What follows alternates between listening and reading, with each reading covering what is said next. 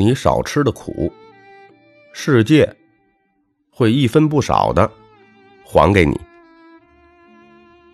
这个世界上存在着一个苦难守恒定律，苦难是人生的基本特征。每一个人一辈子吃苦的总量是恒定的，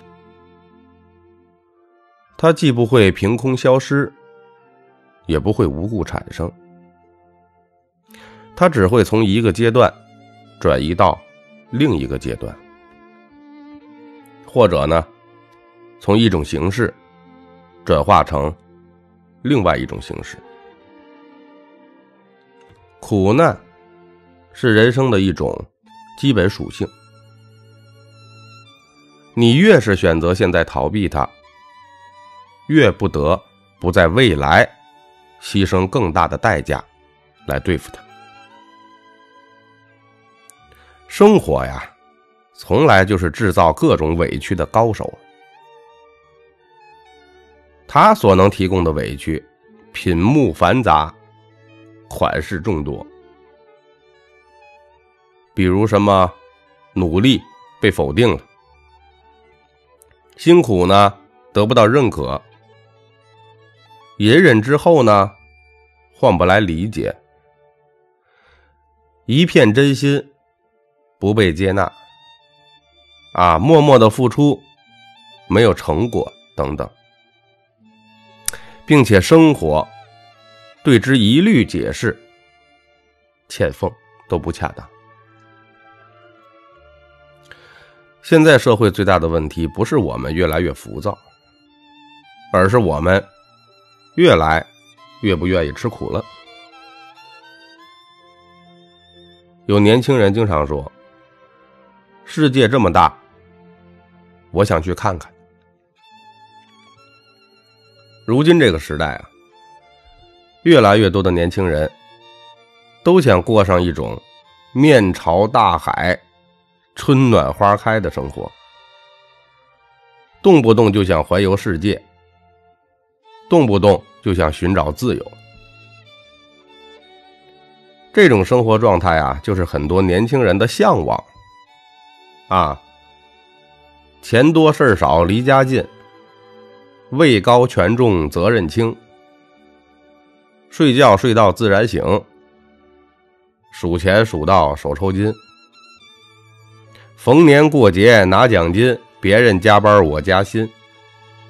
喝茶看报好开心，副业兼差心照灵，就类似于这种的心态，是吧？然而，咖啡豆可以告诉你哈，这个不是理想，这属于妄想。现在年轻人最大的问题就是越来越不愿意受委屈了。终于啊，我们发现，啊，很多年前那一批去丽江寻找自由的年轻人们，啊，陆续都回来了。当我们拿起现实的放大镜，去仔细观察那些具体的离去，就会发现哈，很多年轻人的这个离职啊、辞职啊，只是因为受不了一点儿的。小委屈，所谓的理想和情怀，只是被作为逃避的华美掩饰罢了。面对生活中各种各样的委屈，有的人呢选择的不是面对，而是逃避，不愿意忍受一点委屈。关键问题是：世界上还有不受一丁点委屈的人生吗？这个世界没有寻来的自由，只有换来的自由。用什么去换啊？用我们的付出，用我们的价值，用我们的能力，用我们的创造。包括现在还有很多家长不愿意让孩子吃苦，的确。现在愿意让孩子吃苦的家长那是越来越少了。这些父母啊，就是不想让孩子吃一点点苦，自己省吃俭用的惯着孩子。但是同样的逻辑呀，你现在让孩子少吃的苦，未来这个世界啊，都会一分不少的还给他。尤其是男孩子，非常的适用这个道理。如果没有形成独自面对苦难和挫折的习惯，长大了，往往就是妈宝。为什么现在那么多的这个男生长大了变成了娘炮啊？就是因为他们太过于娇生惯养了。男子汉的气质，他不是呵护出来的，是被各种困难磨练出来的。家长们不愿意让孩子吃苦，可结果呢？孩子长大了，往往吃了一辈子苦，然后自己再跟着孩子受苦。为人父母啊，要有谋虑深远的智慧，更要有早点放手的勇气。毕竟，你这些家长真正的价值，就是帮助孩子。早一点儿实现独立性，这也是人最大的价值。总会有一天，这些孩子们都将独自的面对这个世界。包括现在很多的这个年轻的伴侣之间，也不愿意吃苦。现在的年轻人啊，基本上都是在娇宠。惯养的环境下长大的，啊，都比较任性，没有吃过什么苦，更加的受不了什么委屈。当然了，也更没有学会怎么去包容别人。等你长大了，也很难设身处地的为别人着想。恋爱之后呢，结婚之后呢，理所当然的啊，也比较自我。他不会体谅另一半的。